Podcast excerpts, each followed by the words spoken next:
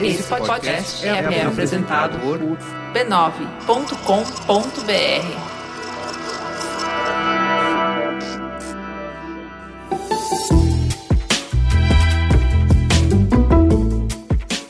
Mamileiros e mamiletes, bem-vindos ao nosso exercício semanal de respeito e empatia. Eu sou a Juva Lauer. E eu sou a Cris Bartz. E esse é o Mamilos, o podcast que faz jornalismo de peito aberto. Vamos pro recado do anunciante? Ô, Ju, você lembra dos Jetsons? Claro que eu lembro. Eu sempre assistia com os meus irmãos. A gente ficava imaginando que a gente ia crescer e andar de carro voador, que ia poder ir pra lua como quem vai na praia nas férias. tá, carro voador não tem mesmo, mas você sabia que o cliente do Bradesco já vive no futuro? Ah, isso eu sabia. Tem pagamento digital, acessibilidade, biometria, consultas pela Bia. A Bia, a nossa? Não, a inteligência artificial do Bradesco. Ah, tá. E para mostrar para vocês essas inovações todas, o Bradesco preparou um vídeo bem fofo, com os próprios Jetsons usando todas as funções que o banco te proporciona. Tá muito bonitinho. Eu adorei que dessa vez quem dirige o carro da família é a mãe, a Jane. Bom, se você quiser saber todos os detalhes, vai lá no banco.bradesco inovação e experimenta o futuro com todas essas inovações do Bradesco. Vamos falar da Rede B9 de podcasts, a rede de podcasts que mais cresce. E a gente vai falar essa semana de um queridinho, de um podcastinho muito gostoso que tem nessa rede. Qual é o nome dele, Juliana? Naruhodô. E olha, é lá no Naruhodô que você vai ouvir como a ciência e a curiosidade juntas trazem muita informação. É uma delícia de podcast comandado pelo Altair e pelo Ken Fujioka, toda semana no ar, desmistificando a origem das coisas. Dá uns exemplos aí, Ju. Por exemplo, será que existe cognição quântica? Boa pergunta, não é mesmo? é, existe causa para depressão? Ótimo episódio também. Flúor na água pode deixar as pessoas mais burras? O Naruhodo te responde todas essas questões. E é rapidinho, é um podcastinho mesmo, sabe? Para você ficar mais sabido. Você escuta tudo em b9.com.br barra shows barra Naruhodô. Bora pra teta? Bora. Teta, senta que lá vem polêmica. A equipe do Mamilos se jogou no carnaval com a tranquilidade no olhar de quem já tinha a pauta pronta e a mesa definida para gravar na volta na quinta-feira. Tudo certo, tudo tranquilo, tudo favorável. Mas eis que em plena terça de carnaval, um furo da jornalista Vera Magalhães sequestra a pauta, põe fogo no parquinho e coloca a política no topo dos assuntos mais comentados no Brasil. Depois das críticas do ministro do Gabinete de Segurança Institucional, Augusto Heleno, ao Congresso, grupos de direita que apoiam o governo vêm convocando uma manifestação contra o Supremo Tribunal Federal e o Congresso, o que tem sido visto como ameaças a dois pilares do sistema democrático. Ontem, o presidente Bolsonaro usou sua conta pessoal no WhatsApp para divulgar a alguns correligionários a convocação da manifestação, sem citar o Supremo e o Congresso. Como bem disse a Renata Lopretti, quando esteve aqui com a gente falando de jornalismo, a gente não sabe explicar exatamente o que é notícia, mas a gente reconhece quando a gente encontra de frente com ela. E é por isso que a gente formou uma mesa incrível para conversar hoje, para tentar entender o embrólio. E trouxemos ela, a própria, Vera Magalhães, muito bem-vinda ao Mamilos. Por favor, se apresente para os nossos ouvintes. O que você faz além de furos incríveis? Olá, olá pessoal, olá ouvintes do Mamilo, os meus companheiros de mesa, meninas. Eu sou jornalista, jornalista de política há 20 longos 7 anos.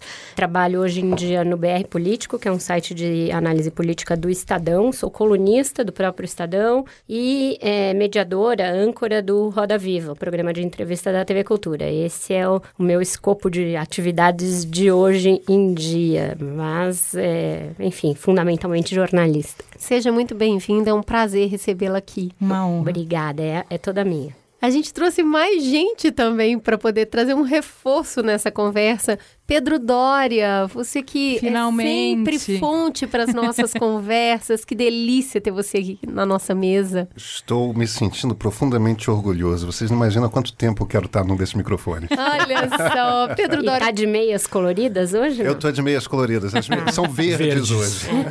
É bom a gente fazer essa audiodescrição, porque isso é um aspecto importante do tema. Por favor, para quem está completamente fora das notícias do Brasil e do mundo, se apresente para os nossos ouvintes. Claro, meu nome é Pedro Doria, eu sou jornalista, eu sou bem mais jovem do que a Vera, eu sou jornalista há apenas 26 anos, é um ano a menos, e eu, eu uso alguns chapéus. Eu, eu fui é, do Aquário, que é a maneira como a gente fala no jornalismo, da, do, do, comando tanto do Estadão quanto do Globo. Hoje eu sou colunista de ambos os jornais, sou colunista também da CBN, edito uma newsletter diária chamada Meio, que resume o, o, noticiário. Em geral, eu escrevo sobre três assuntos. No jornalismo cotidiano, eu escrevo sobre política e tecnologia. Eu também escrevo livros de história. E Claro, não podia faltar ele. Aquele rapaz que a gente adora chamar nos momentos que as coisas estão pegando fogo. Demore, seja muito bem-vindo novamente à nossa mesa. Obrigado. Se apresente para os nossos ouvintes. Eu sou o Leandro Demore, jornalista amador e surfista profissional, é, editor do Intercept Brasil. Em 96, a internet salvou minha vida e eu descobri que eu podia ser jornalista. Depois daquilo, não parei mais. E aí é isso, estamos aí junto. Conheci o Pedro pela internet também em 2006, talvez, 5, faz tempo, né, Pedro? Faz tempo. Essa era da nova corja. A era dos blogs. então aí até hoje. Cheio de blogueirinho nessa é, mesa. Obrigado de novo, né?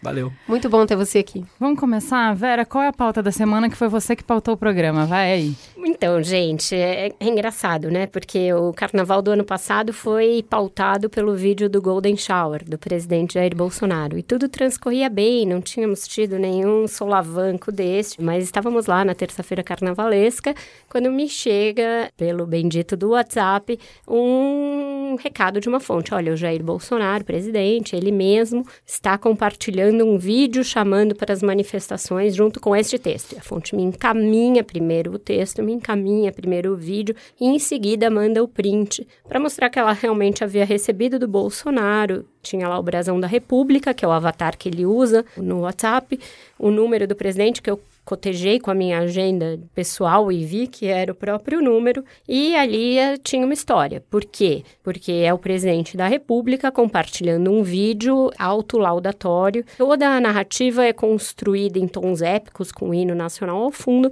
para mostrar que existe um chamamento à ação, para que as pessoas vão às ruas defender o presidente, sabe-se lá de quê.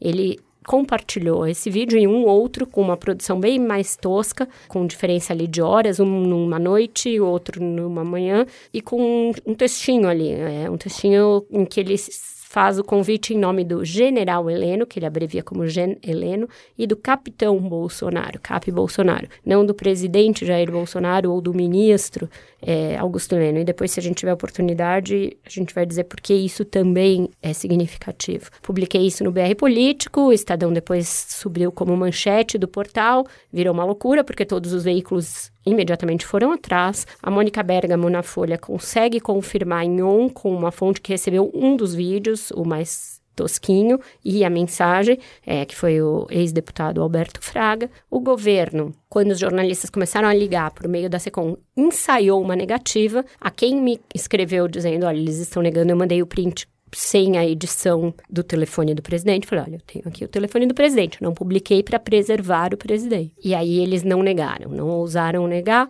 fizeram lá, o presidente no dia seguinte fez uma explicação dizendo que compartilha alguns vídeos pelo WhatsApp em caráter pessoal, para poucas pessoas, como se isso mudasse o contexto. Houve uma reação muito forte do Supremo, do Congresso, e aí houve uma série de ataques, ataques pessoais a mim, ataques aos jornalistas, mas o resumo da ópera é mais ou menos esse. A notícia não foi contestada, depois começaram a negar a importância da notícia, dizendo que ele não conclamou um ato contra o Congresso, e sim em defesa do governo, e que o fez em caráter pessoal e não como instituição, mesmo sendo a notícia comprovada, admitida pelo próprio presidente, passaram a me atacar. Vamos ouvir o vídeo que eu acho que ajuda a dar o contexto do que a gente está falando? Por que esperar pelo futuro se não tomarmos de volta o nosso Brasil? qual futuro desejamos para nossos filhos e netos. Basta. O Brasil só pode contar com você. O que você pode fazer pelo Brasil? Todo poder emana do povo. Vamos resgatar o nosso poder Vamos resgatar o Brasil. Juntos somos mais fortes. Somos capazes, sim. E temos um presidente cristão, patriota, capaz, justo e incorruptível, que sofre e luta por esta nação. Dia 15 de março mostra que você é patriota, ama o Brasil e defende o presidente Bolsonaro. Dia 15 de março, todos juntos, em favor do Brasil.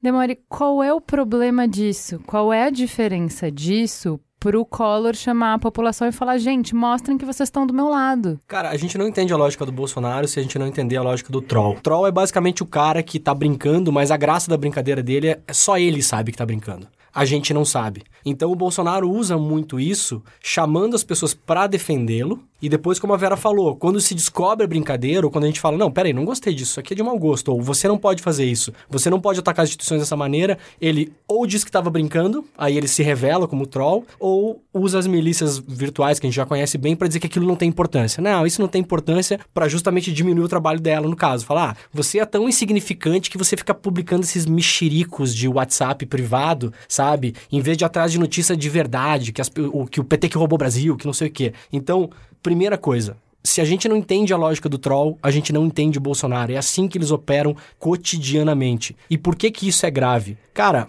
você não pode atentar contra as instituições do Brasil. Não pode, né? Isso, inclusive, é ilegal, crime de responsabilidade, se a gente começar a puxar a discussão para uma coisa um pouco mais técnica, né? Mas basicamente o que eles estão fazendo é tentar segurar o governo com essa galera que está junto com eles desde o começo e acabou virando um pouco um grupo reduzido, mas muito feroz em volta do Bolsonaro. Eles estão usando isso para tentar fazer o governo do jeito que eles querem, sem fazer política. O Bolsonaro não quer negociar com o Congresso, o Bolsonaro não quer negociar com ninguém. Ele quer empurrar as coisas da maneira que vem na cabeça dele ou na cabeça das pessoas que orbitam em volta dele e não quer a negociação e usa isso para fazer esse tipo de pressão. Quando a gente levanta essas histórias como jornalistas, a gente é atacado por quê? Porque a imprensa é a única instituição no Brasil que hoje hoje está todos os dias apontando o dedo para os defeitos do governo Bolsonaro. Hoje é a imprensa que está fazendo isso.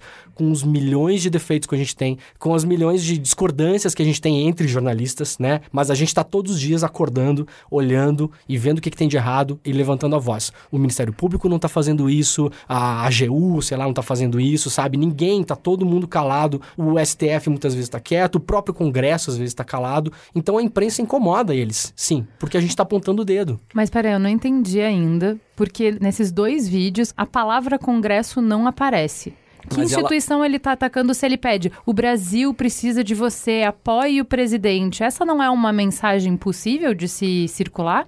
Do presidente mostrar, tipo, gente, vocês votaram em mim para eu fazer uma coisa. Eu fui eleito para colocar a agenda de vocês. E para eu conseguir isso, eu preciso do apoio popular. Venham me mostrar que vocês estão do meu lado. A questão que é que ela está é ela tá no contexto das manifestações que vão acontecer, ou que esperam que aconteçam no dia 15, né? Então a gente não pode tirar isso do contexto, não é um vídeo que está solto no ar. Essas manifestações são claramente manifestações anti-congresso. Do tipo assim, esses caras estão atrapalhando o país. Do tipo, se não tivesse a história de fechar o STF com um cabo e um jipe, é a mesma coisa. Criação de uma narrativa dizendo para a população: olha só, o mito quer fazer. Mas esses caras não deixam. Então ajuda a gente a esmagar esses caras de modo que a gente faça o que a gente quer sem negociar sem fazer política. Eu acho que é um pouco por aí, né, Pedro? Eu jogaria algumas peças aí de contexto que são importantes. Essa história começa quando o general Augusto Heleno está no Palácio do Planalto, numa determinada cerimônia, e captado pelo próprio vídeo oficial, pelo próprio link, feed de vídeo oficial do Palácio do Planalto, ele comenta que ele considera que o Congresso Nacional está chantageando o presidente da República e que o Bolsonaro deveria convocar a população às ruas. O Heleno reclama que aquilo uma no dia seguinte ele reclama que aquilo é um rompimento de privacidade, que foi violada a privacidade dele, sem comentar o fato de que era um feed do Palácio do Planalto. É claro que ele não queria ter sido flagrado falando aquilo, aparentemente, no entanto, não é de nenhuma. A responsabilidade é do governo e apenas do governo. A partir daí, começa uma articulação nas redes sociais, nas redes de WhatsApp, principalmente no início nas redes de WhatsApp, muitos dos empresários bolsonaristas é, dizendo que vão casar dinheiro em cima de pagar carro de som, etc. Vera é, é, é quem traz essas informações à tona junto com o pacote Bolsonaro pela primeira vez e começa a se mobilizar essa manifestação contra o Congresso Nacional. Por que, que a gente diz que é contra o Congresso Nacional? Porque na maioria das imagens que circulam primeiro no WhatsApp, depois no Twitter, depois no Facebook, etc., aparece claramente que, olha, isso aqui é uma manifestação contra o Congresso Nacional. A mais grave dessas imagens é uma imagem que aparece o, o, vice-presidente Hamilton Mourão, o Heleno e mais dois dos outros generais palacianos, fardados ainda, com as roupas do Exército Nacional, é, dizendo: os generais estão esperando as ordens do povo para se manifestar, para se organizar contra o Congresso Nacional que está vetando. Quer dizer, o contexto geral da história é esse. É neste momento que aparecem esses dois vídeos do presidente Jair Bolsonaro. Onde é que está o problema? O problema desse vídeo são dois, tá? Do ponto de vista, claro, institucional. O primeiro problema é o seguinte: uma democracia, desde meados do século XVIII, quando foi imaginada pelo Montesquieu, ela se divide em três poderes, que são executivo, legislativo, judiciário. Por que esse conceito? Porque a, a Europa teve uma longa história até ali de várias tentativas de sistemas de governo. E uma das coisas que eles aprenderam é o seguinte: olha, má ideia você concentrar poder demais na mão de uma única pessoa ou de uma única instituição. Então vamos separar. Cada uma tem um pedaço do poder. Quando você representa um desses poderes, e o presidente da República representa, está no alto comando do poder executivo, ele tem o dever de preservar a independência dos três poderes e respeitar a separação dos três poderes. Ou seja, presidente da República não convoca a manifestação popular contra nenhum dos outros três poderes.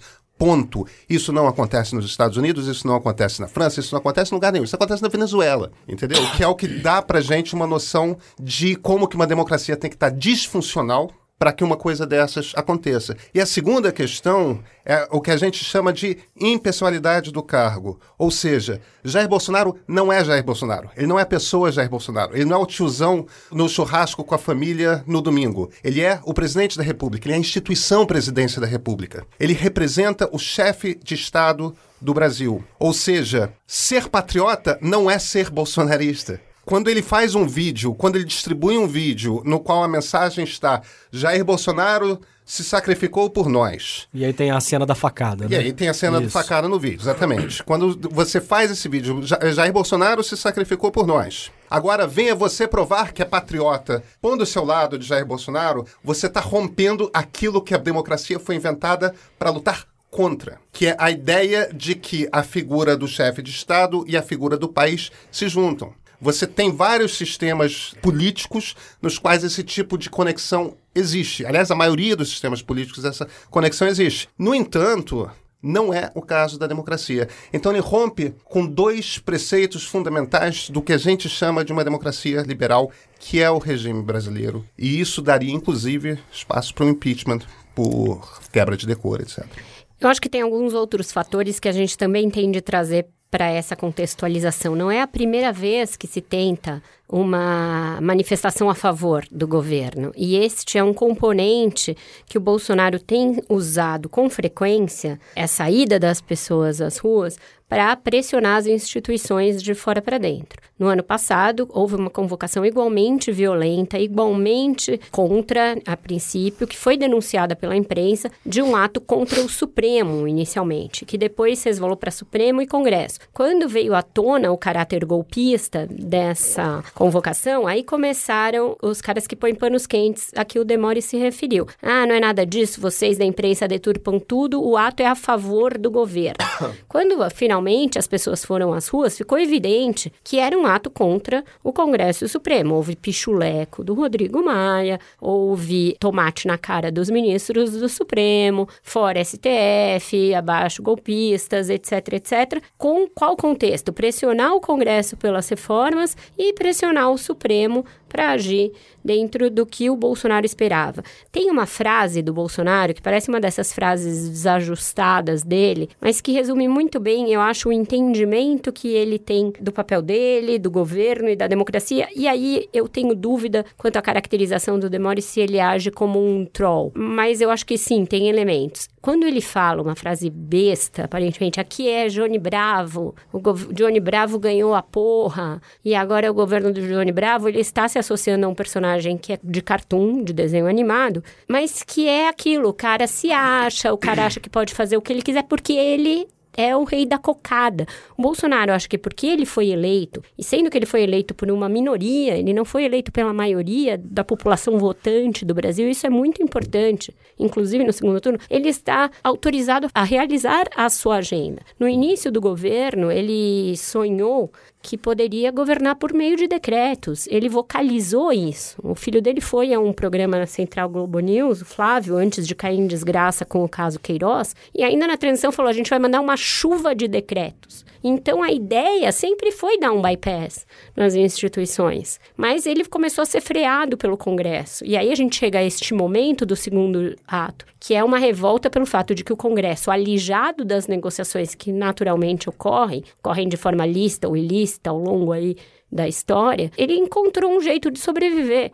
E o jeito de sobreviver foi por meio do tal do orçamento impositivo, cada vez mais impositivo, a ponto de na LDO do ano passado ter passado uma emenda que dá poderes enormes ao Congresso para destinar emendas, portanto, cuidar do orçamento, cuidar do caixa. E isso é que revolta o Heleno e leva a essa conclamação a que o Pedro se referiu. Então, o que está em disputa aí é disputa pelo orçamento, disputa por poder e um jogo entre Congresso e Executivo, de o Congresso querer a todo momento refrear o Bolsonaro e ele tentar usar a rua para pôr o pé na porta. Uma coisa importante, só para fechar isso, o grupo onde o Bolsonaro manda esse vídeo é MKT Bolsonaro, né? Não, não. não. É isso? É, são duas Esse- coisas distintas. O vídeo ele mandou para minha fonte, deve ter mandado para uma lista, porque Tá. não tá como grupo. Tá. E esse a minha outro fonte grupo, recebeu em MKT caráter Bolsonaro, o que que é? Esse grupo é um grupo que existe, MKT Bolsonaro, desde 2018, é a matéria suíte que eu fiz. Que seria marketing Bolsonaro, né? Marketing Bolsonaro inclui é, alguns desses influenciadores, pessoas desses sites bolsonaristas, alguns analistas aí políticos do mercado, um secretário do governo Bolsonaro, secretário do Ministério da Economia, o Carlos da Costa, secretário de Produtividade, e alguns investidores que já tinham sido abordados numa reportagem da revista Cruzoé sobre a milícia digital bolsonarista. Um deles, o que fala lá que está disposto a bancar os caminhões de som, Otávio Facuri. Facuri. Ele eh, já tinha sido eh, colocado como um desses caras da milícia digital fazendo difamação, usando um site que ele banca para fazer dif- difamação, inclusive para derrubar um ministro. E é nesse grupo que eles discutem, falam muito mal do Congresso, com a presença de um secretário do Paulo Guedes.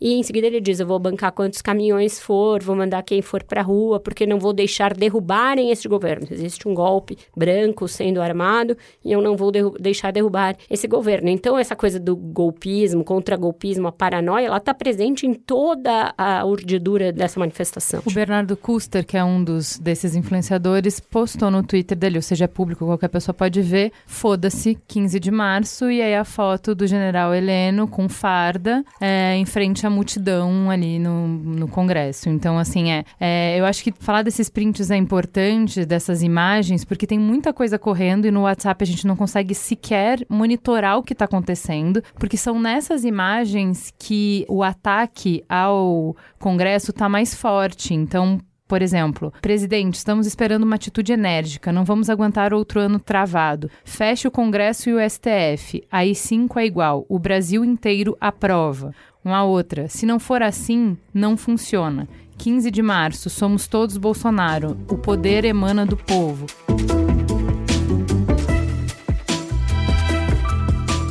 Bom, a gente contextualizou o fato em si, mas por que isso agora? Por que o presidente precisa, neste momento, de apoio? Do que, que ele está sendo atacado? A gente falou de coisas aqui como orçamento impositivo, essa votação que está acontecendo no Congresso. Pedro, nos ajude a entender o que, que no final do dia levou a essa convocatória? Qual é o momento atual que o presidente se sente ou está falando que está sendo atacado? Primeiro, tem uma característica, deixa eu pegar um pouco aí a metáfora, não tão metafórica assim, do Demore, do Troll. A personalidade do presidente da República tem um quê de caótica. Então, tem método? Tem tem estrutura, tem estudo, como é que você dissemina desinformação nas redes sociais, tudo mais. Tudo isso existe, mas ao mesmo tempo, ele tem uma coisa muito parecida com o presidente americano Donald Trump nesse sentido, de que as técnicas de você disseminar desinformação online combinam com traço de personalidade já por natureza caótico. A fome com vontade de comer. Entendeu? Então, em, o, o, Bolsonaro tem muito disso de ser um, um, um acidente histórico de uma pessoa que meio que a personalidade se encaixava com as técnicas do momento, no momento em que a esquerda estava sendo brutalmente é, questionada por conta de um processo de corrupção muito grande. Quer dizer, você tem tudo disso. Então, parte da questão toda do porquê agora é porque o Heleno foi flagrado fazendo aquele comentário, não parece ter sido proposital o, o flagra, e aí aproveitou-se, juntou-se. Ele está o tempo todo tentando disfarçar questões que não interessam a ele, quando, por exemplo, começou a sair no final da semana anterior ao carnaval. A, a questão de que, quando as pessoas começaram a perceber que as greves de policiais todas estavam acontecendo em estados em que os governadores eram de esquerda e que o presidente tinha se encontrado com o líder grevista no Palácio do Planalto horas antes do, do entrevero do ex-governador Cid Gomes no Ceará, quando ele tomou tiro e tal. Quer dizer, existia já um, um ambiente de um assunto que estava é, sendo debatido e que interessava o presidente esconder. esconder a, carta, a carta assinada por 20 governadores. A carta assinada por 20 governadores. O assassinato do miliciano Exatamente. Adriano da Nóbrega. O assassinato do miliciano que Adriano foi 20 da Nóbrega. dias atrás. Que era muito, muito, muito próximo da família Bolsonaro. E todos os indícios, a, a, ponto de a ex-mulher e a mãe desse miliciano que foi assassinado na Bahia trabalhavam como funcionários lotados no gabinete Por 10 do anos. então deputado estadual Flávio Bolsonaro. E depositaram dinheiro na conta do Queiroz na famosa rachadinha. Assinaram cheques. Assinaram cheques. Exatamente. Então, a gente tem todo um contexto de um noticiário que não estava interessando o Bolsonaro. Em geral, quando acontece isso desse noticiário, ele entra com algo completamente diferente. Isso quer dizer que ele queria que o, o, o vídeo fosse vazado para Vera? Não, provavelmente não. Nada indica que ele quise, quisesse esse vídeo. Por isso que o componente de caos tem a ver com isso. Mas o componente de caos está no fato dele distribuir o vídeo, né? É claro, o fato de ter chegado é a mim é claro, porque é alguma claro. das pessoas que ele julga da confiança dele não topou aquela história. E ele falou, não, o cara tá indo longe demais. Claro, porque também tá aumentando o grupo de pessoas que acham que ele tá indo longe E- demais. e- e- Mas o que que esse momento de conflito mais direto com o Congresso, qual é o contexto disso? No que que o Bolsonaro tá tanto se batendo com o Congresso? Porque assim, tava conversando com a Cris, tentando entender, fazer sentido dessa pauta, é, e a gente sempre fica tentando, não pelo Bolsonaro, mas pelas pessoas que compram a narrativa. A gente sempre fica tentando entender porque não dá pra dialogar com quem você não entende, né? Eu tenho que entender de onde você tá partindo. Aí eu fazendo exercício, falei, Cris, mas espera aí. Vamos lá, vamos pensar, o Lula foi eleito. E a gente existe uma agenda. Eu, se a gente elegeu ele, a gente quer que ele coloque essa agenda de pé. E aí, tem toda aquela conversa que a gente passou nos governos Lula e da Dilma de que, pô, eu quero fazer as coisas que vocês me colocaram aqui pra fazer. Mas aí é muito difícil, porque daí o Congresso não tá a meu favor, e porque daí são, é o velho poder, e porque daí você não. É por isso que a gente não consegue mudar nada no Brasil, porque essas coisas são raízes mais profundas, raízes mais podres. Então, toda a nossa agenda, tudo que a gente tem de projeto de país, não vai pra frente, porque a gente não consegue ven- mexer no velho poder. O executivo é um novo poder, demonstra o que as flutuações que a gente tem de o que, que a gente acha de certo e errado, e o legislativo não, é o velho, daí é difícil, não faz. Então, faz sentido. A gente já foi pra marcha também, tipo, pô, a gente já também ficou descontente com isso. Qual é a diferença? Aí a Cris vira pra mim e fala assim: Mas Juliana, no que, que esse Congresso não tá aprovando o que o Bolsonaro quer. Todas as reformas estão passando. Pra quê mesmo? Pergunta aí. É, Per- vamos- mandei uma pergunta pro meu tio bolsonarista. Vamos lá. Tio, você vai no dia 15? Vou no dia 15. Explica pra mim, pra que, que o Bolsonaro precisa da nossa ajuda? Eu, eu ainda não entendi. O que, que ele precisa que o Congresso aprove? Porque todas essas mensagens que a gente leu agora, elas falam assim: gente, assim não dá, basta. Com um Congresso desse a gente não consegue. O que, que tanto está travancando? O que, que o Congresso não está deixando o Bolsonaro fazer? Em essência, o que, que não está passando pelo Congresso? As pautas comportamentais nenhuma delas. Todas as questões de comportamento mais conservador, em geral ligado às igrejas evangélicas, que fazem parte do, da coalizão que elegeu o presidente Bolsonaro, essas pautas batem no Congresso e simplesmente escapam. Por outro lado, existe uma tendência do ponto de vista econômico liberal nesse Congresso Nacional. Então as pautas econômicas ligadas ao Paulo Guedes passam. Ainda assim, a gente deveria fazer uma ressalva que é o seguinte: embora sejam pautas muito irmãs das pautas do ministro Paulo Guedes, são as regras e a maneira como essas reformas se dão são ditadas pelo presidente da Câmara dos Deputados, Rodrigo Maia, muito mais do que pelo Ministério da Economia. Então, Sim, por um lado, a parte econômica da agenda do governo aos trancos e barrancos passa.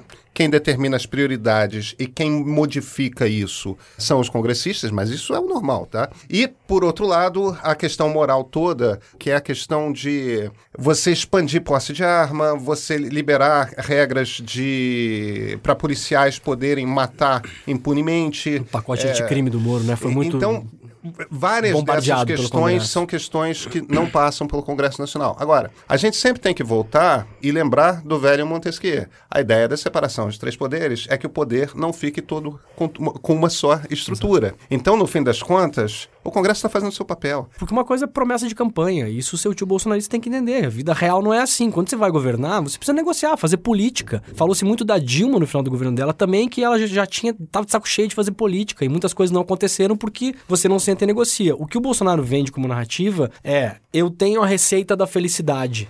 Só que esses caras não querem que eu entregue ela para vocês. E na vida real não é assim, gente. Vocês têm um monte de projetos enquanto executivo que precisam ser discutidos publicamente, precisam ser levados ao Congresso. Essa discussão precisa existir. E, eventualmente, várias vezes, o Congresso ou a população vão provar que você está errado, que seu projeto não é bom. O pacote anticrime que o Pedro citou passar aqui, que é o pacote do Moro, eles queriam provar excludente de licitude, que é basicamente dizer que as forças de ordem no Brasil podem atirar para matar e dificilmente serão punidas por isso, porque podem alegar forte emoção, etc e tal. Isso é o que eles queriam vender pra gente, queriam fazer passar isso sem fazer política. O Congresso barrou.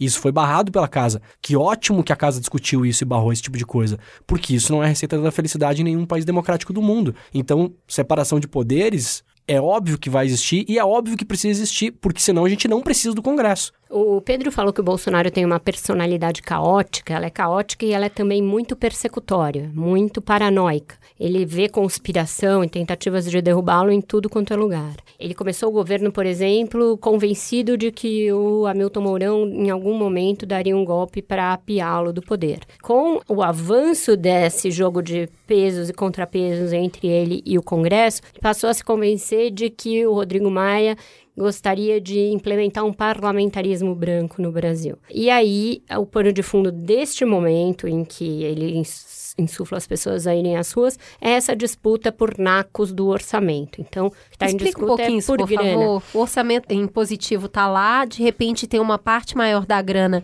que ficaria no executivo, aí o legislativo falou que não, o presidente vem com veto e o Congresso tem que votar esse veto se permanece ou não. De que dinheiro a gente está falando e essa briga é um pano de fundo para isso ou vale a pena? É uma discussão muito séria. O grande papel do legislativo no mundo é aprovar os orçamentos, é aprovar para onde vai o dinheiro, para que políticas públicas vai o dinheiro. Tem várias maneiras de você fazer isso. O Brasil tradicionalmente tem feito isso por meio de coalizões. Então você realiza uma coalizão de governo e esses partidos mais ou menos compactuam, é, combinam para onde vai o, o, o orçamento. Eles têm o domínio do orçamento por meio de emendas, por meio da nomeação de pessoas para cargos públicos. Então você meio loteia esse recurso. Como o Bolsonaro optou por governar sem uma coalizão clara, achando que poderia prescindir de uma maioria,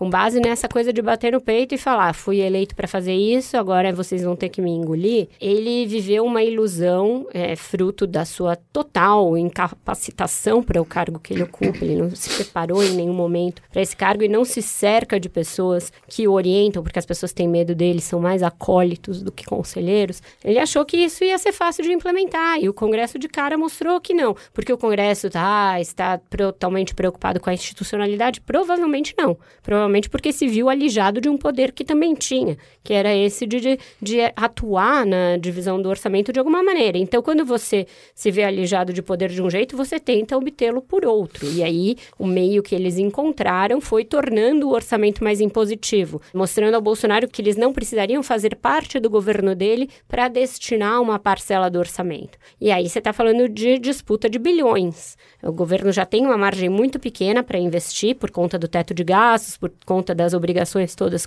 de gastos com pessoal. E esse pequeno dinheiro que tem para investimento, o Congresso meio fez um rachuncho e falou: não, uma parte aqui quem vai destinar somos nós. É, para dar aí, números. O, bicho pegou. o orçamento é de 1,5 trilhão. Mas tudo isso, como a Vera falou, tá já, a gente já está destinado. Mais já de tem pra- 90% você não Exato. tem margem. Sabe já- quanto que são os gastos livres? 80 bilhões. Isso. A fatia que eles estão discutindo é de 30 bilhões, Isso. que hoje está na mão do Congresso. Se você for ver, é pouco dinheiro para tanto congressista, porque o cara tem que resolver um Exato. problema de estrada lá no interior de Santa Catarina, Exato. porque em 22 ele vai concorrer de novo. Exato. Se ele não resolver aquilo, não liberar, sei lá, 10 milhões naquele asfalto, ele tá ferrado, ele não se elege. E cada um daqueles 500 e poucos deputados estão ali brigando pelo seu pedacinho, né? Então essa é a grande disputa. O que aconteceu da- a partir de- do ano passado foi como a Vera falou, o Congresso conseguiu mais domínio sobre isso. Eles não precisam negociar com o executivo, não precisa passar pela negociação. Então se tornou mais independente. No fim do dia é disputa por grana. Então, mas aí eu quero te perguntar, Demore, porque assim, engessar o orçamento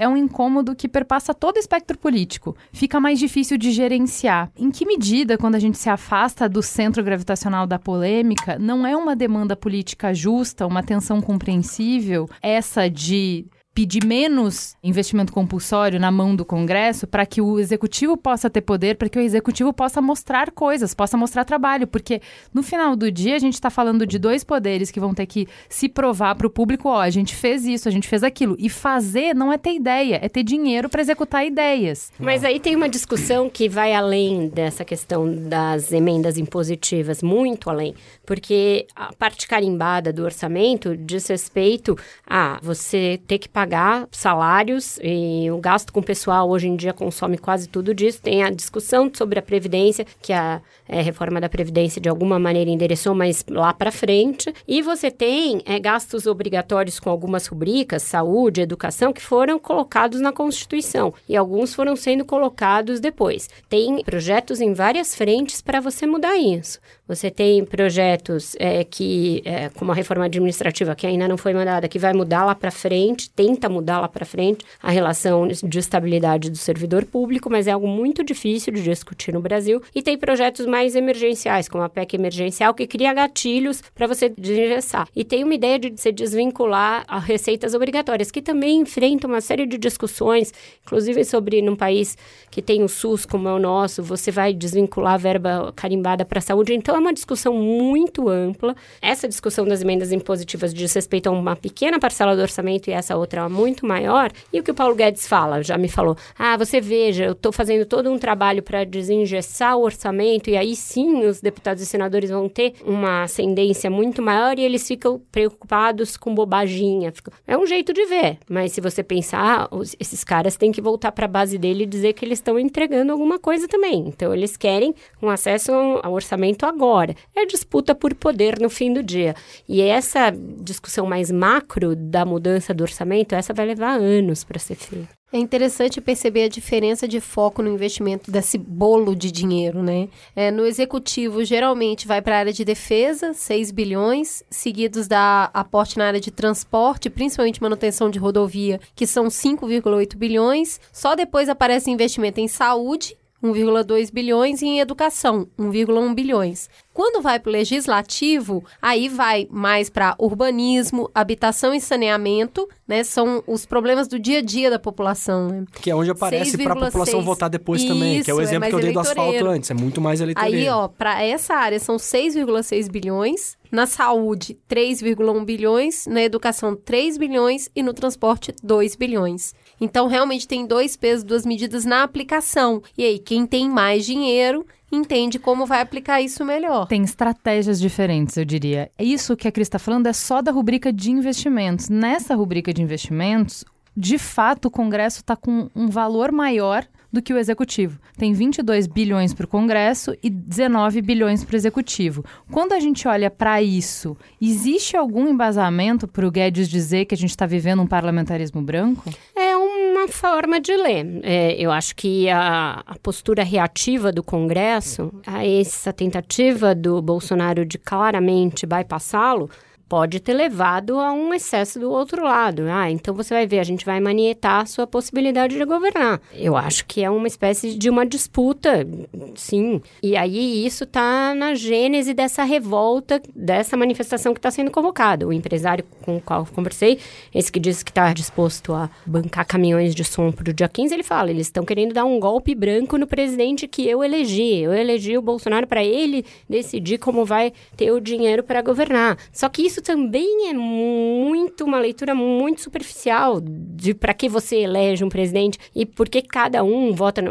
no Bolsonaro. Nem todos que votaram no Bolsonaro votaram nele para legalizar a arma, para aprovar excludente de ilicitude. As pessoas votaram nele pelas mais diferentes razões, por um não, mix não pegaram o pacote completo, né? E eu Exato, quero é tudo isso, aqui, isso. né? Exatamente. E aí, para isso existe o Congresso, também foi eleito, para fazer a mediação entre as várias, os vários grupos da sociedade que votaram e não votaram no Bolsonaro, porque se você pegar quem não votou no Bolsonaro é a maioria da população, E ele precisa governar para essas pessoas é claro, também, né? precisa governar para essas pessoas também. Não adianta achar que você é eleito e imediatamente a sua pauta está inteira chancelada. E você tentar forçar essa interpretação te faz caminhar para uma coisa plebiscitária, que é o oposto do que se quer na democracia representativa. E aí, com diferentes graus e diferentes nuances e diferentes momentos, muitos governantes, quando se veem em dificuldade de fazer maioria, tentam apelar para essa coisa plebiscitária. Se você lembrar da Dilma, quando ela estava em Palpos de Areia, ela falou em fazer uma, ah, vamos fazer um plebiscito para decidir se vai ter uma nova constituição. Então, é- esses arroubos existem toda hora.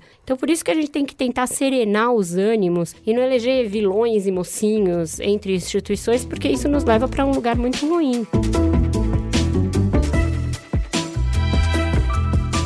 Seria muito pior nesse momento se o Congresso passasse tudo, toda a agenda do Executivo. Seria muito pior, porque passaria tudo sem filtro. Basicamente ia fazer um papel figurativo. Mas, ao mesmo tempo, como a Vera falou, ele não pode bloquear o governo, porque um governo não pode ser bloqueado, não é para isso que ele existe. Vamos lembrar que a Dilma, no auge da crise dela, quando o Eduardo Cunha viu que realmente estava no, no berçalho da, da Dilma, na mira da Dilma, ele começou a colocar as famosas pautas bomba. Aquilo era para quê? Para dizer, olha, eu tenho poder aqui de bloquear o seu governo se eu quiser. Então eu vou começar a pautar, porque eu tenho a caneta para pautar, eu pauto quando eu quero as coisas que me interessam, e eu vou começar a bloquear o seu governo. E seu governo vai parar de mostrar serviço. Em você parando de mostrar serviço, a sua popularidade vai, vai lá para baixo. Com todos os problemas que o governo Dilma já tinha, que criou por si próprio, que era um governo que, além de tudo, nesse papo que a gente está tendo, odiava fazer política, não sabia fazer política, Dilma nunca soube fazer isso, né? E isso ficou bastante claro. Ainda tinha um Congresso bloqueando ela com pautas bomba. Então é um, é um equilíbrio absolutamente delicado que o Bolsonaro vem testando perigosamente há muito tempo. Então, deixa eu ver se eu entendi. No resumo da ópera, esse conflito e essa tensão entre o executivo e o legislativo por,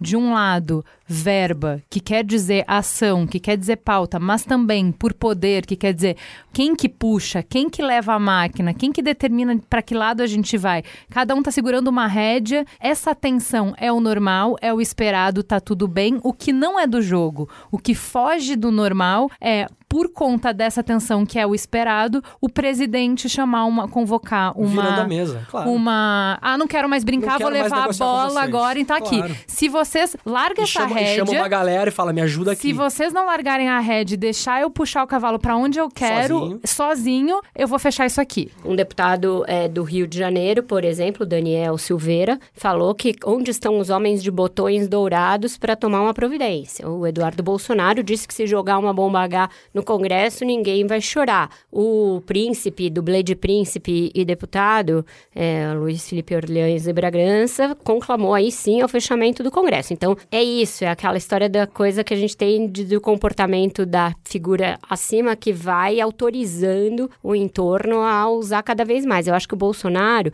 a diferença dele para um troll clássico é que ele tem método no que ele faz. Ele vai forçando os limites, ele vai tentando esgarçar os limites da institucionalidade para ver até onde ele pode ir. Quando todo mundo reage e fala aí não, aí ele recua, ou aí ele diz que ele foi mal interpretado, ou E aí é por ele isso diz que, que, é todo imprensa. dia a gente volta Mas com eu essa acho que tem mesma pauta, método. porque todo dia tem um teste novo. É isso. E aí, como todo dia tem, chega uma hora que todo mundo olha e fala: ah, é só mais um dia. É. É só mais um teste. Eu queria trazer aqui a visão de uma deputada a favor de todo esse movimento para a gente conversar um pouquinho sobre como ela justifica essa iniciativa. Ninguém está se levantando contra o Congresso Nacional. Não coloquem palavras na nossa boca que não dissemos. Ser a favor do nosso governo não significa que estamos contra alguém. Discordar de ideias de pessoas que estão dentro do Congresso não nos coloca contra a instituição. 1. Um, por respeitar a divisão dos poderes, defendo que o Congresso Nacional deva se reservar as funções de legislar e fiscalizar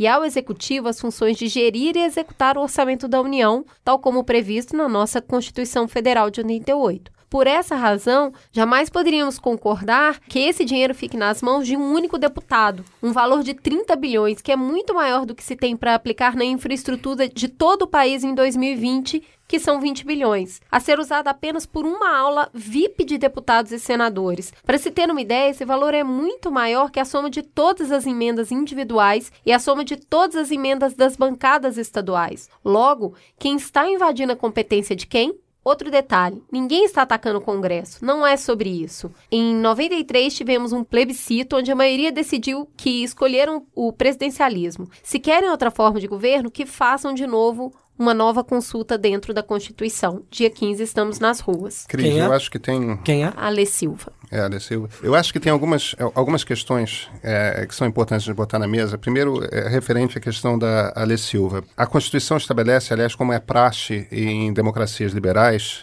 em democracias representativas, a Constituição estabelece que quem determina como que o dinheiro vai ser gasto é o legislativo. Então, nesse sentido, ela está errada. A, a- Constituição é de 88, o Congresso diz como que o dinheiro vai ser gasto, o governo organiza os gastos, Executa, executa. o- o- os gastos. Tem dois pontos aí que eu acho que são importantes. Um sobre o presente, um sobre o passado, tá? O sobre o presente é sobre a possibilidade de haver um golpe de Estado próximo. O sobre o passado é nós já vivemos isso mais de uma vez antes. Exatamente essa mesma crise. E mais de uma vez. Primeiro, existe uma diferença entre hoje e o que o mundo já foi, não só o Brasil como o mundo. Nós não somos uma ilha isolada, tá? E o que a gente percebe é o seguinte: em países com perfil parecido com o do Brasil, não acontecem mais golpes de Estado naquele sentido clássico. Tanques na rua, depõem o presidente, tudo mais. Tentaram na Turquia, entendeu? Tentaram em, em- vários lugares, não funcionou. Mesmo na Venezuela, você vê coisas parecidas. Como é que acontece? Como é que o Erdogan fez na Turquia? Como é que o Chaves fez na Venezuela? São crises institucionais simultâneas que, ao longo de 15 anos, deterioram a democracia a um ponto tal que as instituições simplesmente não funcionam mais. Na Turquia foi dessa forma, na Venezuela foi dessa forma, em ambos os países está sendo. Na Hungria, com Viktor Orbán, está sendo desse jeito. Então, dificilmente aconteceria um golpe de Estado clássico, por um motivo muito simples. Digamos que no dia 15, um milhão de pessoas, um milhão e meio de pessoas, o que para o Brasil, manifestação popular, é um número aterrador. Não vamos esquecer, um milhão e meio de pessoas, somos 147 milhões de eleitores, tá? Um milhão e meio de pessoas não é representativo da população. No entanto, são manifestações que causam impacto político, pressionam o Congresso e tudo mais. Digamos que é uma quantidade abissal de gente vá para as ruas pedindo o fechamento do Congresso Nacional. E que haja, de fato, algum tipo de movimento. Algum militar, algum general bota uma farda, pega um tanque e vai para. Olha, no dia seguinte, eu tenho certeza que por convocação espontânea no Twitter e no WhatsApp e, e, em outras plataformas do tipo, vai ter um milhão de pessoas na Paulista, um milhão de pessoas na Avenida Presidente Vargas, no Rio de Janeiro, que vão dizer queremos democracia, não queremos golpe, etc, etc. E o, e o Exército Nacional não vai abrir fogo contra essas pessoas para começar porque não conseguiria matar todo mundo, entendeu? Você, você quer, e, imagina as imagens desse troço para o resto do mundo, o Brasil acabar. Ou seja, é muito difícil você imaginar condições em que um golpe de Estado aconteça. Nesse momento de esgarçamento, a população enche o saco e elege um populista autoritário, em geral de direita.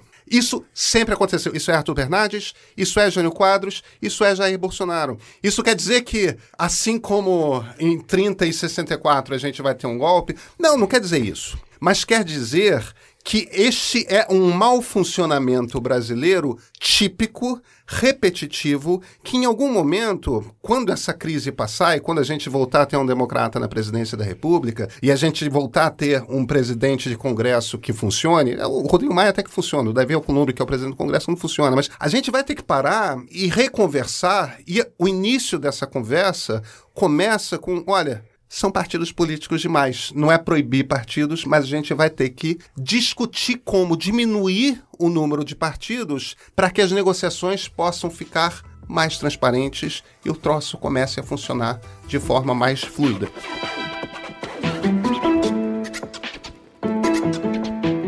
A gente conseguiu desenhar bem o caos que a gente está metido. Por que, que é urgente o momento histórico que a gente está vivendo? Quais são as instituições, as pessoas, os grupos, eh, as forças que podem responder a essa pressão? Então, se a gente já conhece esse movimento, se a gente já está vendo, não só pela história do Brasil, mas por uma análise de contexto mundial, de para onde a gente está indo, desse esgarçamento, desse desgaste das instituições, como é que a gente, como sociedade, se organiza para fazer frente a isso? Tem é, o papel claro da imprensa, e aí é, eu acho que ela está fazendo de alguma maneira, como ela pode, com as suas limitações, com as suas próprias idiosincrasias, é, com erros às vezes, com uma certa dose de ingenuidade, com uma certa dose de despreparo para lidar num mundo assim, que coincide com uma certa crise da imprensa como negócio, com uma certa perda do seu papel de formadora de opinião pelo surgimento das redes sociais, tem o papel dos outros poderes, que a gente já, já falou aqui bastante, tem um papel que é do Ministério Público, que ganhou prerrogativas com a Constituição justamente para ser a voz da sociedade, é, e por isso que ele não está vinculado diretamente a nenhum dos poderes, porque ele é uma espécie de um quarto poder, porque ele representa a sociedade nessas mediações. Tem a OAB e as outras entidades representativas da sociedade civil que jogaram um papel importante nessas outras crises a que o Pedro se referiu e que tem de ser mais vocais agora, muito mais do que tem sido. E tem um papel, eu acho, das ONGs, das pessoas que estão organizadas a partir de lugares aí do meio ambiente, das discussões da cultura, dos negros, das feministas. É, tem todo esse pessoal, tem que se mobilizar mais, porque realmente a gente está vivendo diariamente ataques também a direitos e a liberdades de parcelas da sociedade. E você tem esses grupos, né, Vera, que são um misto de partidos com ONGs, não são nem partidos sem ONGs, ou é Renova BR, agora, né? Tem esses vários grupos também que... Por hora, esses grupos têm se mostrado mais incubadoras de políticos sim, do que é, grupos com voz, dita, né? né? É, é. É, tirando o incubadora, livres... Incubadora de políticos e incubadora de relatórios, levantamentos também, de dados também de país, dados, né? Sim, eu, eu acho que eles têm um papel, mas se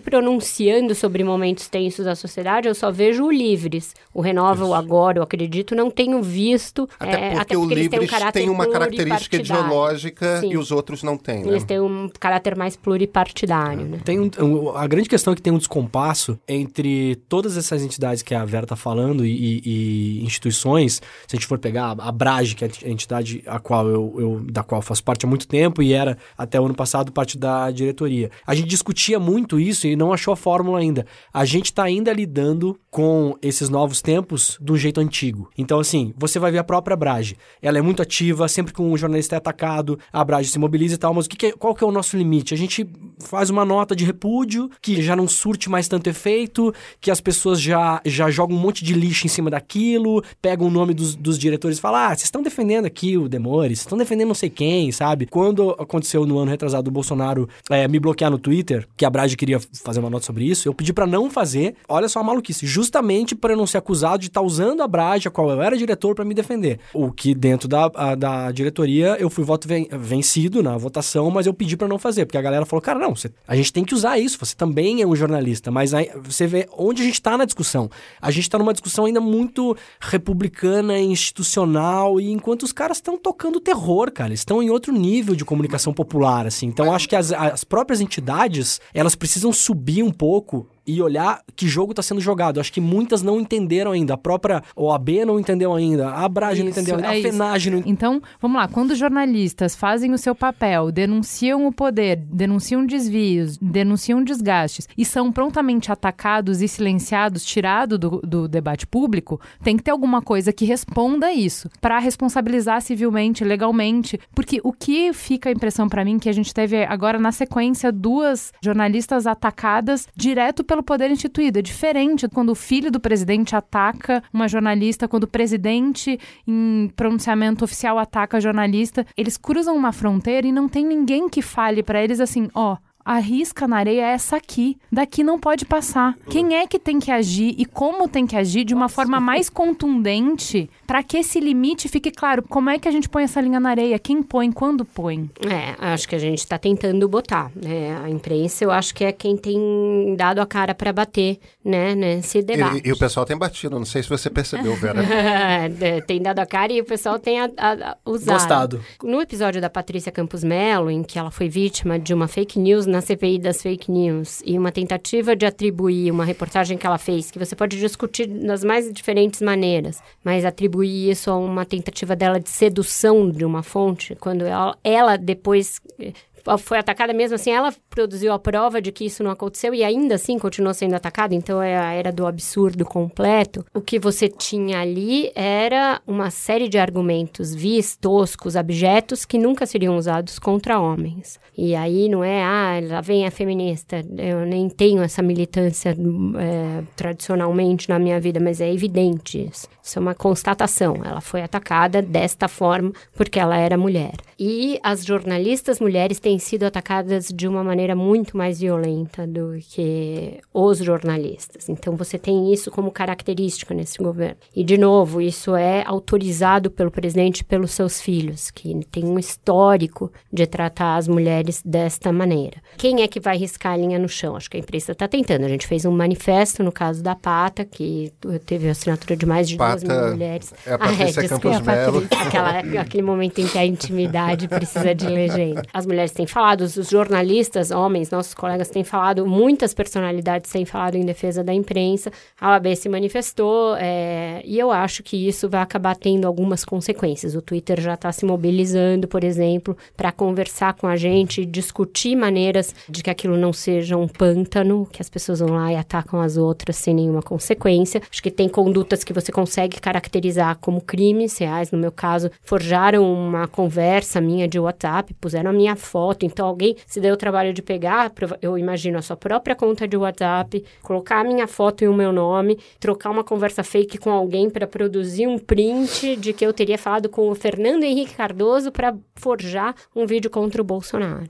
Aí você teve esse episódio do Eduardo Bolsonaro falando comigo, me chamando de Playmobil em vários momentos e discutindo sobre se alguém ficaria chateado de jogar uma bomba H no Congresso. E hoje, enquanto a gente grava o Mamilos, eu fico sabendo que o presidente, na porta do Alvorada, se referiu a esse episódio do vídeo, dizendo que eu menti, quando ele mesmo já tinha admitido que compartilhou um vídeo com algumas pessoas. Então tá tudo muito deteriorado, o ambiente tá muito ruim.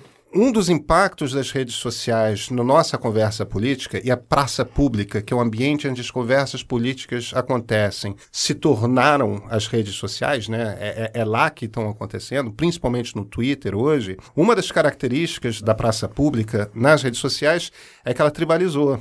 Então, o que acontece é o seguinte: as pessoas vão para essa conversa política muito mais preocupadas em confirmar os seus elos com as tribos às quais pertencem do que em busca de algum tipo de diálogo. Tenho dúvida se já foi diferente na história da humanidade, Pedro. Ah, já foi diferente por um motivo muito simples. A praça pública era menor e aí as pessoas que iam para a praça pública, porque qual é a ideia de você ter uma democracia eh, representativa? No fim das contas, é que pessoas se propõem a fazer este trabalho da representação. E aí se treinam para ter esse tipo de conversa, entendeu? E, e, e aí, a partir daí, negociam. Congressos funcionam funcionam por causa disso. Eu não estou dizendo que a gente vai voltar para o passado, porque a gente evidentemente não vai voltar para o passado. Agora, em algum momento a gente vai ter que repactuar como é que a democracia funciona na era digital. Tribalmente não funciona, entendeu? Uma das coisas que está acontecendo esses últimos dias com a Vera é uma coisa absolutamente inacreditável.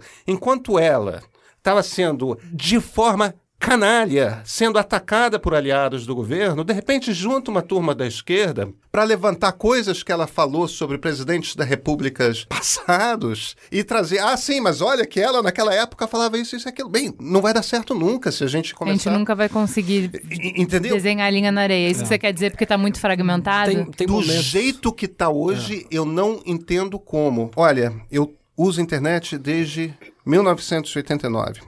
Um dos meus primeiros trabalhos profissionais foi como CISOP de BBS. Ou seja, eu literalmente tinha por trabalho moderar conversas. Eu faço isso toda a minha vida profissional. E, no entanto, eu, no, no último ano e meio, comecei a tomar Rivotril entendeu? E me sinto absolutamente despreparado para entrar no Twitter e, e, lidar com o Twitter. Eu estou no Twitter desde 2007. Existe uma coisa muito mais agressiva e muito nova acontecendo. Não tem ninguém que saiba lidar com este ambiente de praça pública que nós criamos. Então, mas Talvez é, não dê é... tempo para a gente falar, mas a gente não pode entrar nessa conversa sem falar na responsabilidade das plataformas. É isso. E Você tem razão. Em algoritmo, né? Porque o algoritmo joga a gente uns contra os outros, porque gera engajamento. O sentimento que gera mais engajamento online, já é provado cientificamente, é o ódio. Então, o algoritmo tem um interesse... É indignação, né? né? Que é parecido com isso, ódio, mas é... é indignação, é, isso, isso, exatamente. Isso. É mais anger, né? Do que... É.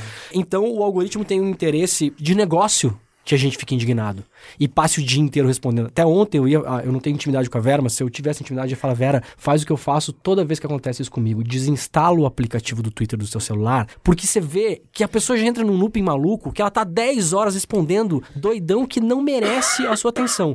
Mas por que, que ela tá fazendo isso? Porque o algoritmo joga essas pessoas na cara dela. O algoritmo joga muito pouco as pessoas que estão apoiando, porque elas existem, Pedro. Eu se a gente olhar, elas existem. Tem menos paciência uh, pra comentar. Né? Exato, mas quando rolou os ataques à Patrícia Campos Melo, quando rolaram os ataques agora à Vera, se você for ver, mesmo entre nós jornalistas, que há uma discordância muitas vezes pragmática em relação à própria profissão, todo mundo abraça. Então, tem momentos que não tem mas, que não tem, ah, mas a Vera falou mal do Lula, não sei o que. Gente, tem hora que deixa pra lá. Como o Pedro falou, constrói aqui o que a gente tem em comum e vamos tentar segurar o que a gente ainda tem.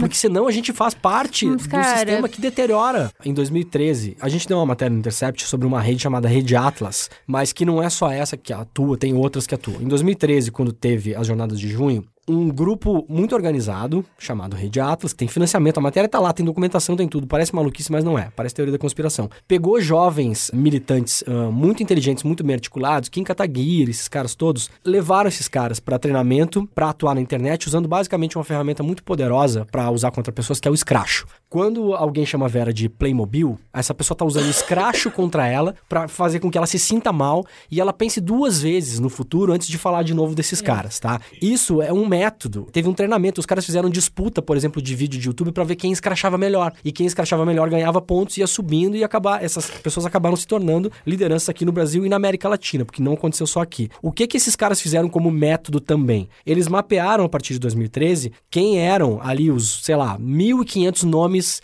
das cabeças das instituições brasileiras quem são as cabeças das instituições brasileiras no judiciário, no Congresso, na imprensa, na academia, na classe artística. E começaram a usar um método que é diferente do que era feito antes, porque antes você atacava a instituição. Você dizia, ah, a imprensa não presta, ou é o PIG, ou é não sei o quê, né? Que era o partido da imprensa golpista na época do PT. Então, a gente, como imprensa, era muito atacado. Qual que é a diferença hoje? Ataca-se os indivíduos. Então, quem são as peças fundamentais na mídia hoje que a gente precisa bater? A gente precisa bater na Miriam Leitão, a gente precisa bater na Patrícia Campos Melo, a gente precisa bater na Amanda Aldi, a gente precisa bater na Vera Magalhães. Então, a gente vai bater nela hoje. Isso dá uma sensação de isolamento muito grande. Por mais que a Vera vai dizer, pô, todo mundo se abraçou em volta e deu não sei o quê. Mas, cara, quando você tá sozinho na sua cama, é você, bicho. Não tem ninguém do seu lado. E você e a gente conhece ciclo de notícia, a gente sabe que inclusive a galera que apoia passa, depois de 72 horas a gente tá olhando para outro lado. Só que você segue recebendo ofensa, recebendo ameaça, tendo que eventualmente tomar medicamento, tendo que como a gente teve que fazer no ano passado com a redação do Intercept, colocar segurança armado na redação. E a gente não tava errado porque meses depois tacaram a porcaria do Molotov no porta dos fundos, que era o que a gente temia na nossa redação. A Carla Zambelli publicou a foto da nossa fachada e o endereço. Isso não tem rede de proteção é um método que de segura. silenciamento muito eficiente. É um método de terrorismo digital que você não. A gente não tem as ferramentas hoje, nem dentro da redação psicológicas. Em, do- em dezembro do ano passado, metade da redação do Intercept deu burnout. As pessoas tiveram que sair, dar um tempo, ir para não sei aonde, parar de trabalhar. Deu burnout, porque você. Cara, você não aguenta. Você não aguenta. Então, os caras já estão lá na frente fazendo isso, com o método, com encontros presenciais. Físicos, não só a internet. Porque rede, não existe rede digital sem rede física. Então, a gente ainda não sabe, a gente está se debatendo e descobrindo agora como lidar com essas coisas. É, nesse episódio agora, né, depois que eu publiquei que o Bolsonaro divulgou o vídeo e comecei a ser atacada, teve um hater desses bolsonaristas que ele diz: essas pessoas têm de ser expostas, né, o método é exposição. Que é essa tática a que o Leandro está se referindo e que o Olavo de Carvalho ensina também aos seus discípulos. Enfim, acho que a gente tem que encarar. Eu acho que tem diferentes camadas desse debate, né? E quando você fala todo mundo devia estar junto, a gente não devia se perder em pautas identitárias, nunca a gente vai ser todo mundo consensual em muitos assuntos, em política. Eu e o, e o pessoal do Intercept já divergimos publicamente muitas vezes. É, eu já debati com o Glenn em duas ocasiões, pelo menos. A gente já se pegou em algumas divergências no Twitter e tal, mas é normal, isso vai continuar acontecendo e é saudável que isso aconteça. Quando acontece um caso como esse, que é um caso que todos nós aqui entendemos que se excedeu um limite, porque se passou a atacar pessoalmente as pessoas e isso não é legal, ou que se passou a atacar prerrogativas das pessoas e isso não é legal, como por exemplo quando o Glenn foi denunciado e a gente, todo mundo saiu em defesa dele dizendo que aquilo não, que não havia nada no processo para que ele fosse denunciado ou até mesmo condenado. Aí você está fazendo uma declaração de princípios.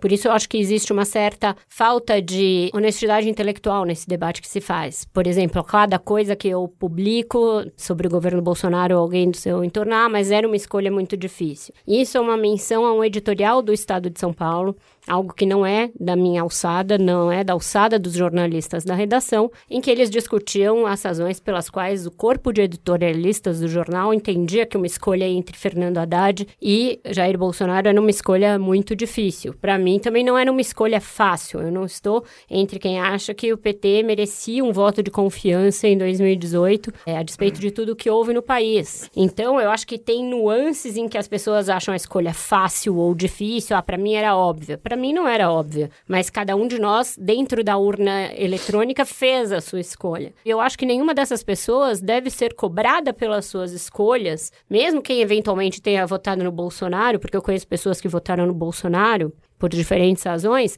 quando uma vez eleito o Bolsonaro, e ele foi eleito, ele foi eleito dentro das regras do jogo, ele começa a se exceder, porque uma coisa não tem a ver com a outra. Você está cobrando alguém que foi eleito, e, e isso é algo que todos nós, como cidadãos, temos que fazer. Então, eu acho que está muito descalibrado o debate, e isso eu acho que tem a ver com o que o Pedro falou no início aqui, que a gente não tem uma educação para a democracia. Porque a democracia pressupõe você estar na ágora, né, que é o lugar em que todos debatem, e ter diferentes pontos de vista, mas ter coisas que você sabe que são limites rígidos e inegociáveis.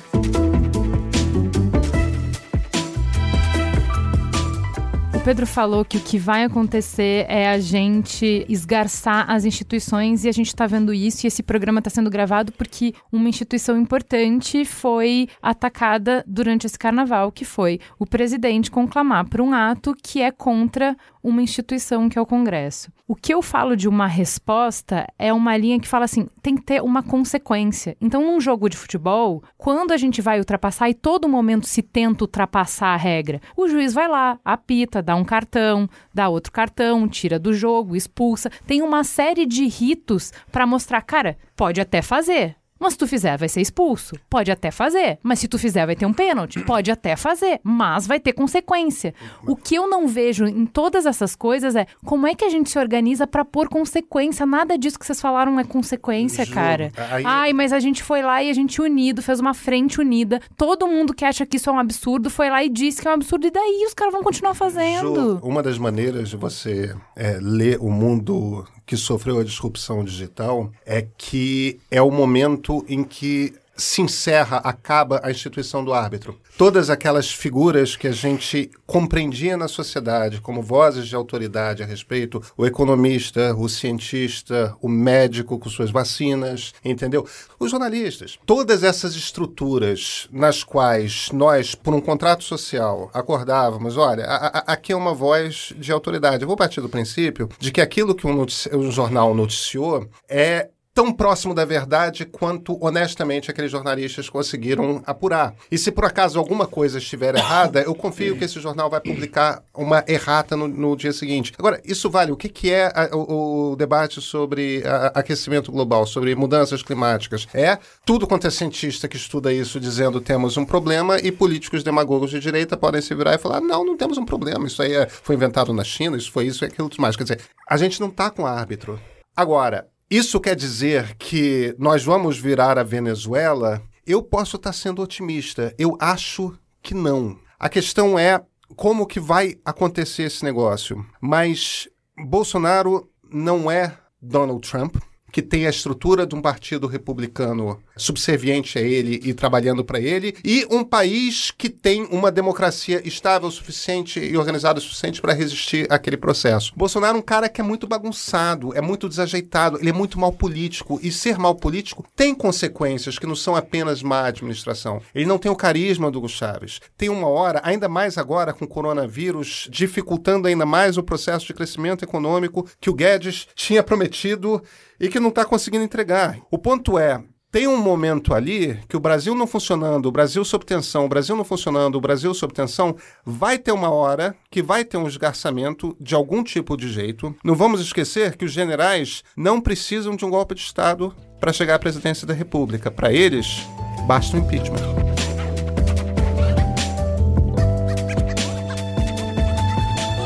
Eu acho que tem árbitros que o Pedro falou que nós, né, a era sem árbitros, eu acho que tem árbitros que a gente não tá usando.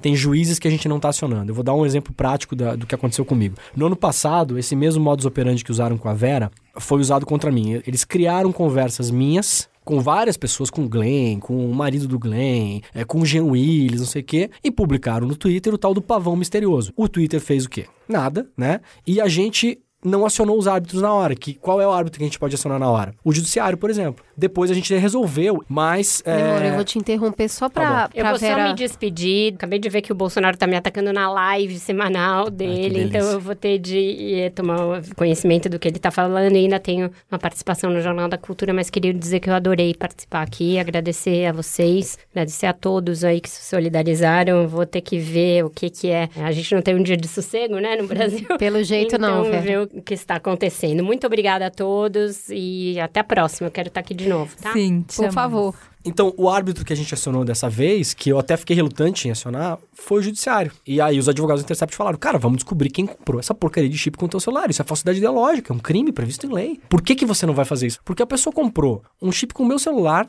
dizendo que eu comprei, que eu comprei o mandato de um parlamentar, sabe? Porra, que- até onde vai isso? assim? Delírios News, como Então, diria assim, Pablo. Exato. Então, assim, agora eu quero descobrir, eu quero colocar um árbitro nessa mesa. Eu vou colocar, ativamente. Aciono os advogados e a gente vai colocar um juiz nessa mesa. Vai dar alguma coisa? Não sei. Ficar quieto é melhor ou pior? Também não sei. Eu nunca fiz Mas o- isso. O, o problema, o problema, Demore, é que eu acho que pontualmente, e aí nesse caso em particular, acho que faz todo sentido a sua decisão junto com os advogados do Intercept. O problema fundamental é, em escala isso não funciona. Não, não funciona. Entendeu? Mas talvez aí tá a resposta das- instituições. Do MP, da ABRAD, da OAB, talvez ali eles consigam Eu atuar. acho que dentro do, eu acho que dentro do caos promovido pelo bolsonarismo, e a tática é essa mesmo, que você estava citando o pessoal, do, os meninos do MBL lá atrás, tal, que é a tática do Scratch, de todas essas redes sociais de ultradireita que existem no mundo, né, e, e de onde muitas dessas técnicas nascem. O lance deles é o seguinte, é eficiente, funciona, funciona em escala. Você consegue promover um processo de censura, porque censura, o que, que é? Censura é você encerrar o debate. Censura no tempo do impresso é você proibir a publicação de uma coisa. Censura no tempo digital é você jogar tanto ruído e desestabilizar tanto as pessoas que estão trazendo uma determinada mensagem que você consegue exatamente o mesmo resultado. As pessoas não leem, a pessoa que está escrevendo aquilo desiste, tudo mais. O grande problema, e aí, cara, isso não tem acontecido ultimamente com muita frequência, mas eu vou concordar com você. Entendeu? Vamos ter isso registrado. Espera aí que eu vou fazer um selfie. eu vou fazer um selfie do momento que a gente tá concordando, Pedro. Mas o, o- o-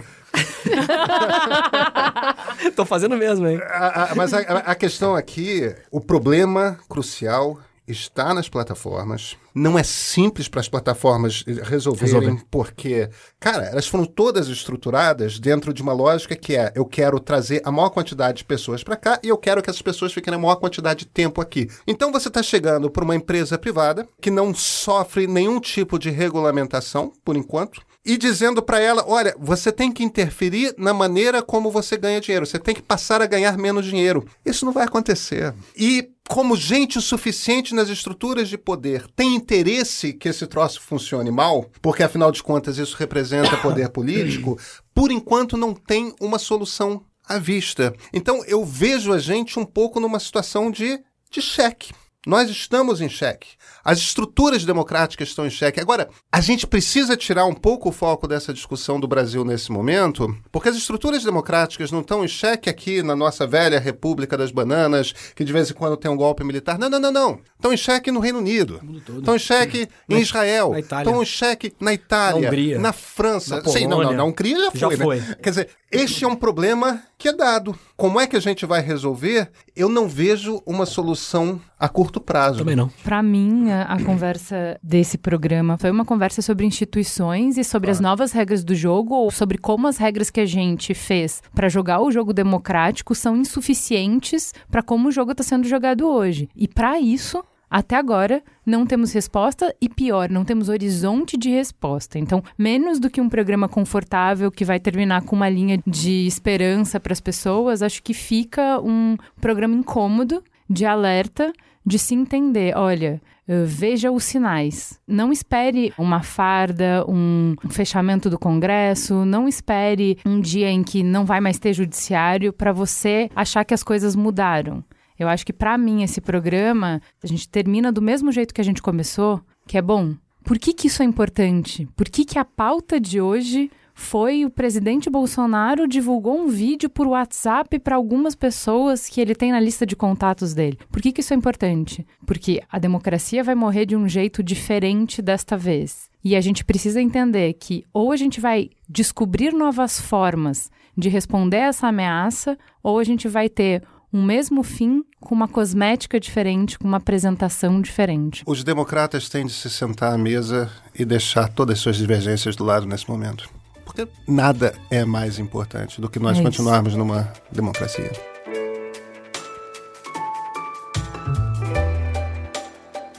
E tá na hora da gente ouvir o pessoal do Perifa Connection. Perifa Connection é o nosso espaço para ampliar a visão de mundo, onde a gente pode entender um pouco mais o que está acontecendo nas periferias pelo olhar de quem vive nelas. A coluna de hoje a gente vai escutar o Wesley Teixeira. E se você ainda não conhece, ele já esteve aqui falando em outras colunas do Perifa Connection. Ele mora na Baixada Fluminense e é do movimento negro evangélico e estudante de pedagogia. Além da Perifa Connection, ele também integra o pré-vestibular popular Mais Nós e é militante do MNU, Movimento Negro Unificado. Fala aí, Wesley. Olá, galera, aqui é o Wesley Teixeira do Perifa Connection. Estou muito feliz por estar falando com vocês de novo nesse ano de 2020 e eu vim falar sobre cultura a partir da religião e do carnaval. O amigo Cabral, esse grande lutador panafricanista, diria que preservar e criar a cultura para fazer história. Eu queria dizer que a cultura existe no campo da liberdade. Ela tem a capacidade de permitir o ser humano de imaginar,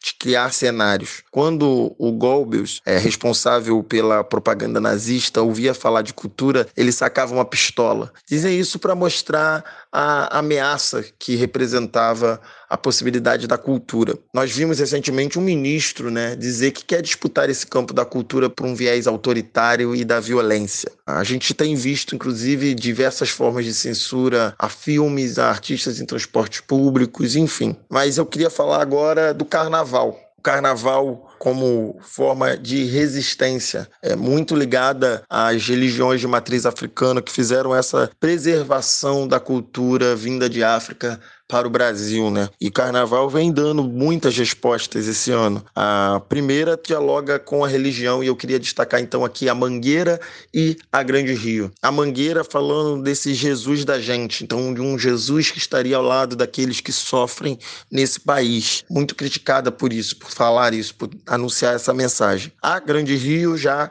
com Joãozinho da Gomeia, essa importante figura, né, um babalorixá de Caxias, mas também reconhecido em todo o território nacional do Brasil. E vem falando, uma parte do enredo diz: eu respeito o seu amém e você respeita o meu axé. Eu sou evangélico pentecostal e os pentecostais cresceram numa lógica contra a cultura, né? Então tudo que era elementos culturais brasileiros eram vistos como pecaminosos, como do mundo. Então, as músicas, as festas como carnaval e a festa junina, ir ao cinema, ir à praia. Depois, os novos pentecostais ou neopentecostais vêm numa lógica de dominação do mundo, fazendo um processo de gospelização. Então, pegando estilos musicais e formas, elementos das festas culturais e transformando elas em gospel. Eu acho que o desafio que se encontra nesse momento é como a gente consegue não dominar, mas sim conviver, conviver com respeito, conviver com a tolerância. Esse é um chamado que a gente está sendo feito ao Brasil, para que a gente não veja casas de candomblé sendo quebradas ou destruídas como a gente vê em diversos locais.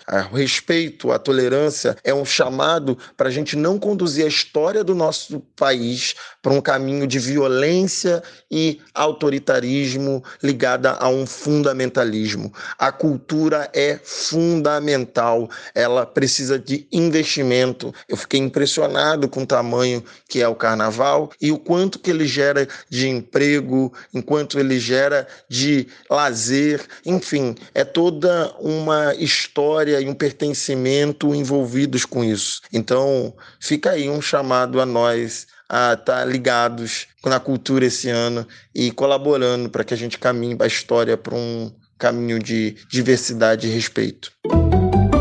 Farol aceso. Vamos pro farol aceso? Os nossos convidados estavam na ponte aérea, tiveram que ir embora correndo para pegar voo. Vai ser de novo só eu e você. O que, que você vai indicar, dona Cris? Eu vou indicar um filme chamado Surdo, que está disponível na Netflix. Ele é baseado numa graphic novel, uma história em quadrinhos, que é baseada em Porque os Sinos Dobram, do Hemingway é uma releitura espanhola com o ator do filme Dor e Glória, do Almodóvar, o filme mais novo do Almodóvar, e é engraçado porque no filme do Almodóvar ele é super gay, e nesse filme ele está super másculo, é, a performance do ator é maravilhosa, a respeito de um homem na Segunda Guerra Mundial que sofre um acidente em campo de batalha e ele fica surdo. E o que acontece com ele a partir do momento que ele é um homem ameaçado, né, sendo perseguido e surdo. Então, é, eu acho que o filme faz um paralelo incrível com os dias atuais.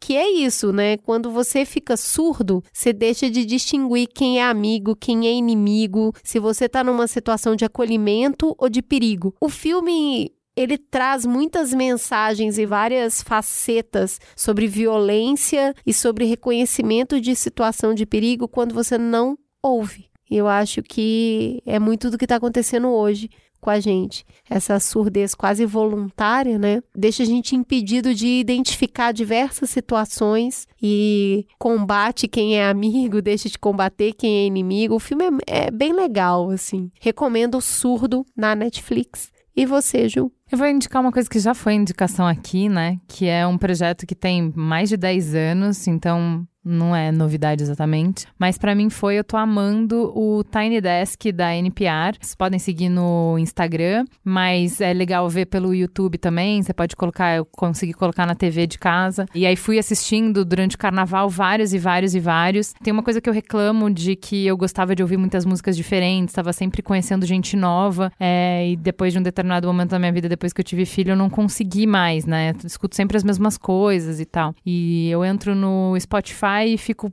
girando, girando, girando, acabo nos mesmos lugares. É, então, o Tiny Desk é um, um, estilo de gravação que é feita no escritório dessa rádio, a NPR, que é a rádio pública nos Estados Unidos. Então, é, a ideia é ser super simples. Cada músico vai lá e grava quatro músicas. Então, é uma pílula para você conhecer gente nova. O que é de legal desse programa é justamente a curadoria. Então, você vai ouvir, gente, você começa ouvindo os Tiny Desks pelos artistas que você gosta e conhece, e daí você começa na playlist a conhecer um monte de gente nova e toda semana você vai escutando gente nova. Foi nesse projeto que eu conheci o Alabama Shakes, que é uma banda que eu curto muito, assim, e conheci lá. Tem muita coisa boa. Então, assim, especificamente para indicar alguns vídeos, por exemplo, eu sei, escuto falar bastante da Liso, por exemplo, mas nunca escutava as músicas dela. Daí escutei o vídeo, achei incrível, ela é muito carismática, maravilhosa, super legal. Um show que eu vi lá em Austin ano passado e logo depois do show ao vivo eles foram gravar o Tiny Desk, é o do Lineker e os Caramelos. Tá muito legal, super bonito, super legal ver um brasileiro no meio dessa riqueza musical toda que é o projeto. É, eu amo a Tedeschi Trucks Band, que é uma banda bem folk americana. E lembrei muito da Cris porque eu ouvi no carnaval o IBI, que ela gosta, ah, tá. que a gente viu o show junto do, com o Emicida. Também tem o delas, é bem legal, bem, bem legal. Elas têm uma voz incrível. É, então assim, é um jeito de você conhecer coisas novas, sabe? É uma pílulazinha e você vê o artista e como é que ele conversa tal. Tem um outro cantor muito gostosa a voz, o timbre dele é maravilhoso, chama Leon Bridges. Nunca tinha ouvido falar também e descobri no, ouvindo os vídeos. Então assim, enfim, comece pelos que você já gosta e aí você vai entrar num universo, imagina, 10 anos de conteúdo. Muito uma coisa. curadoria sensacional. Você vai descobrir muita coisa legal e acaba acostumando o ouvido de novo, reacostumando a ouvir novos sons, a escutar outras coisas. Enfim, amei. Chama Tiny Desk Concert. Fala que te escuto. E beijo para. A gente tinha tanto beijo no YouTube Space que ficou faltando três no último programa de tamanha lista. Um beijo pro Evandro, pra Marcela e pro Luiz. E eu queria mandar beijos para todo mundo que encontrei nos bloquinhos da vida nesse carnaval. Teve um monte de gente que eu não conseguia anotar o nome, né? Tamanha confusão de bloco e tudo mais, mas consegui alguns. Beijo para Marcela, para Joana, para o Henrique, para Jéssica, para o Ivan, para Laura e para Mariana. Eu só fui no bloquinho da Escola das Crianças e lá encontrei mamileira, achei muito fofa, a Bárbara, a Marcela e a Nath. Um beijo, meninas. E hoje de manhã eu tava na academia do meu prédio, tipo, cinco pessoas lá, e fui tomar água e o Vitor veio falar comigo, ó, oh, momento Faustão. Olha aí, não sei se era exatamente pro Braincast ou pro Mamilos, mas Vitor vai Tá ser dado beijo, beijo. aqui, tá? Vamos pro Fala Que Eu Discuto. No Twitter, siga a gente no arroba mamilospod, como fez o Luiz Fernando. Parabéns pelo episódio, a representatividade da mesa e a entrevista com o sociólogo foram sensacionais, mas acho que a edição acabou desfavorecendo a espontaneidade da conversa. O Listzinho disse: Vocês são foda. Que episódio fantástico sobre carnaval, de fuder de bonito, empático e, sobretudo, de dar voz. Parabéns. A Eli Mafra disse: O Perifa Connection e a Nina da Hora me fizeram chorar com a coluna no Mamilos Pod dessa semana. Leveza no caos. É isso que estamos precisando individualmente. Só assim para sobreviver e viver nos tempos atuais. Eu amei a coluna na hora que eu ouvi, eu já falei pra Nina, assim, que coluna deliciosa também. Ficou muito bom também. No Instagram vocês nos encontram no arroba mamilospod. Toda semana a gente publica foto dos convidados, farol aceso e um vídeo teaser com alguns trechos da gravação.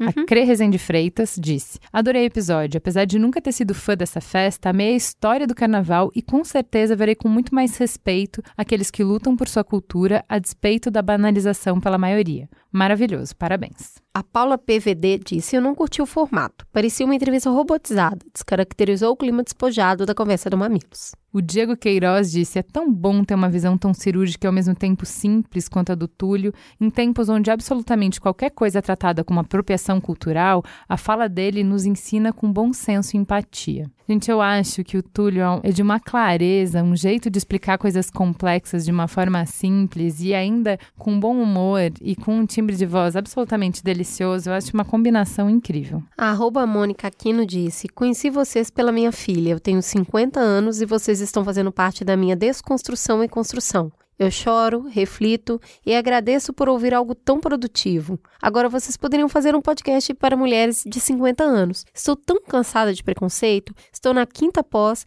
e ainda as pessoas me olham como se eu fosse um ET apaixonada por vocês, viu? Muito querida, né? Um beijo. Esse programa só foi possível graças à produção de Beatriz Fioroto, o apoio à pauta de Jaque Costa e grande elenco, edição de Caio Corraine com a Maremoto, a capa da Ana Paula Matias, publicação da G Barros, foto e vídeos de Jéssica Modono com Atrasa Moita e apresentação de Juva Lauer e Cris Bartz. Temos um programa? Temos um programa. Fica a gostosa sensação de mais um Mamilos no ar.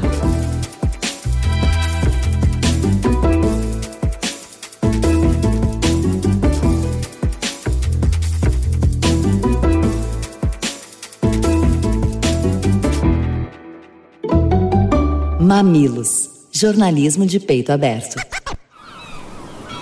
Este podcast foi editado pela Maremoto.